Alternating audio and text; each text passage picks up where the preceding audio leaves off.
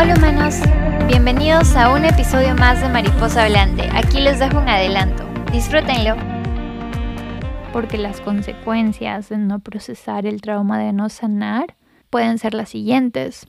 Puede haber sentimientos crónicos de vacío, de desconexión, de siempre estar con la guardia alta, nunca bajar la guardia, estar súper atentos a dónde está todo a nuestro alrededor, sentir mucha culpa, mucha vergüenza, nos puede llevar a sentir que necesitamos estar en control de todo para poder sentirnos seguros, puede llevarnos a aceptar cosas solamente para mantener la paz, para no tener conflicto.